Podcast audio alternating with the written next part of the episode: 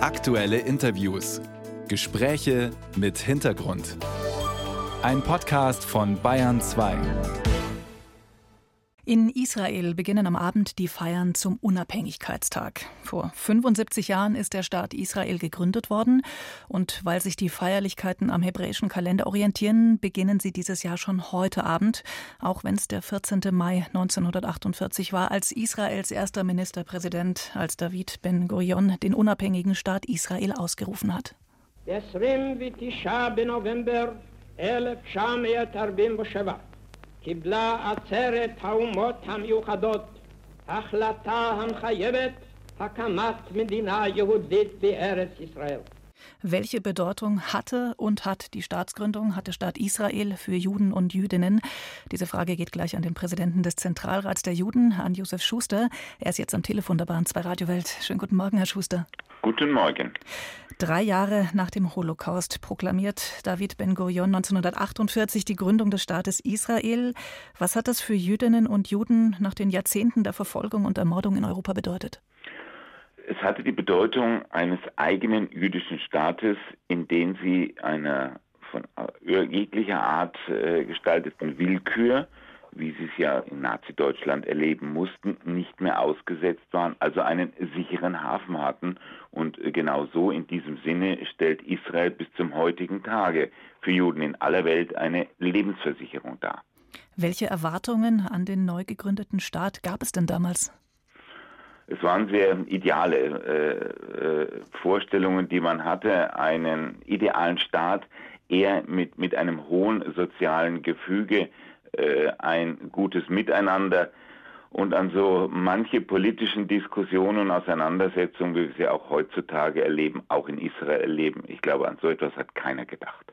Da, wo der Staat Israel gegründet worden ist, da war ja vorher kein weißer Fleck auf der Landkarte. Da haben Menschen gelebt, auch viele Palästinenser. Die haben die Staatsgründung Israels als, ja, als Katastrophe empfunden. 700.000 mussten dann im Zug der Staatsgründung und im Zug des ersten Nahostkriegs 1948 fliehen oder sind vertrieben worden. Und dieser Konflikt, den gibt es ja bis heute. Wie könnte denn da eine Lösung aussehen, Herr Schuster?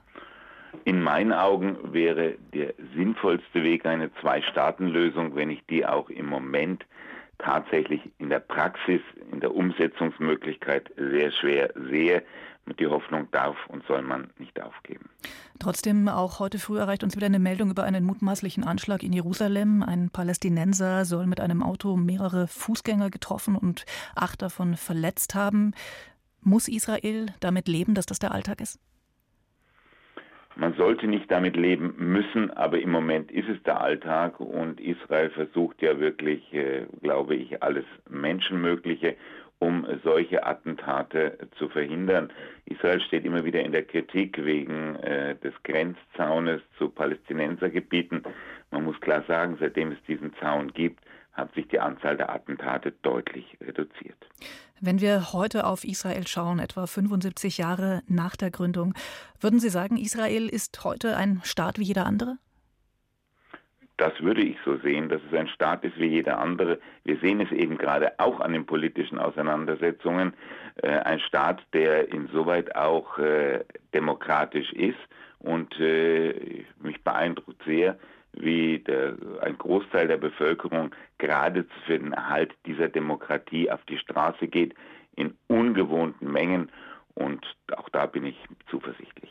Sie haben es gerade angesprochen, Herr Schuster, die umstrittene Justizreform in Israel. Auch wenn die gerade auf Eis liegt, gibt es ja seit Monaten Massenproteste im Land. Viele Menschen sehen die Pläne der ultranationalistischen religiösen Regierung, den obersten Gerichtshof zu schwächen, als Angriff auf die Unabhängigkeit der Demokratie. Vergangenen Monat war der israelische Ministerpräsident Benjamin Netanyahu in Deutschland, in Berlin. Da haben Sie ihn auch getroffen und haben ihm gegenüber ja auch ihre Sorge ausgedrückt, dass seine Regierung die israelische Gesellschaft Gesellschaft zunehmend spaltet. Was glauben Sie denn, wie groß ist diese innenpolitische Gefahr für Israel?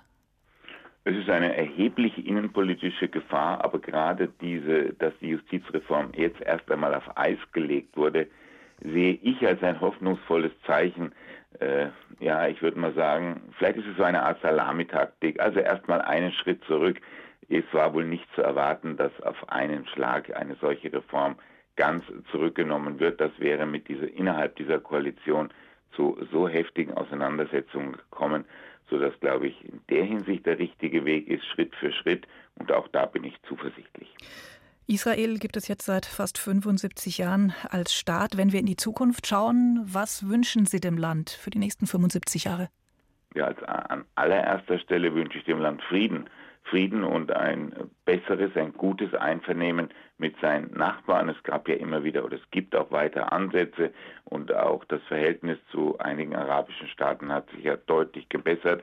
Ich hoffe, dass es gelingen kann, auch mit der palästinensischen Teil der Bevölkerung, aber auch in palästinensischen Gebieten zu einem Einvernehmen, äh, zu einem guten Miteinander. Josef Schuster, der Präsident des Zentralrats der Juden. Mit ihm habe ich auf die Staatsgründung Israels geschaut.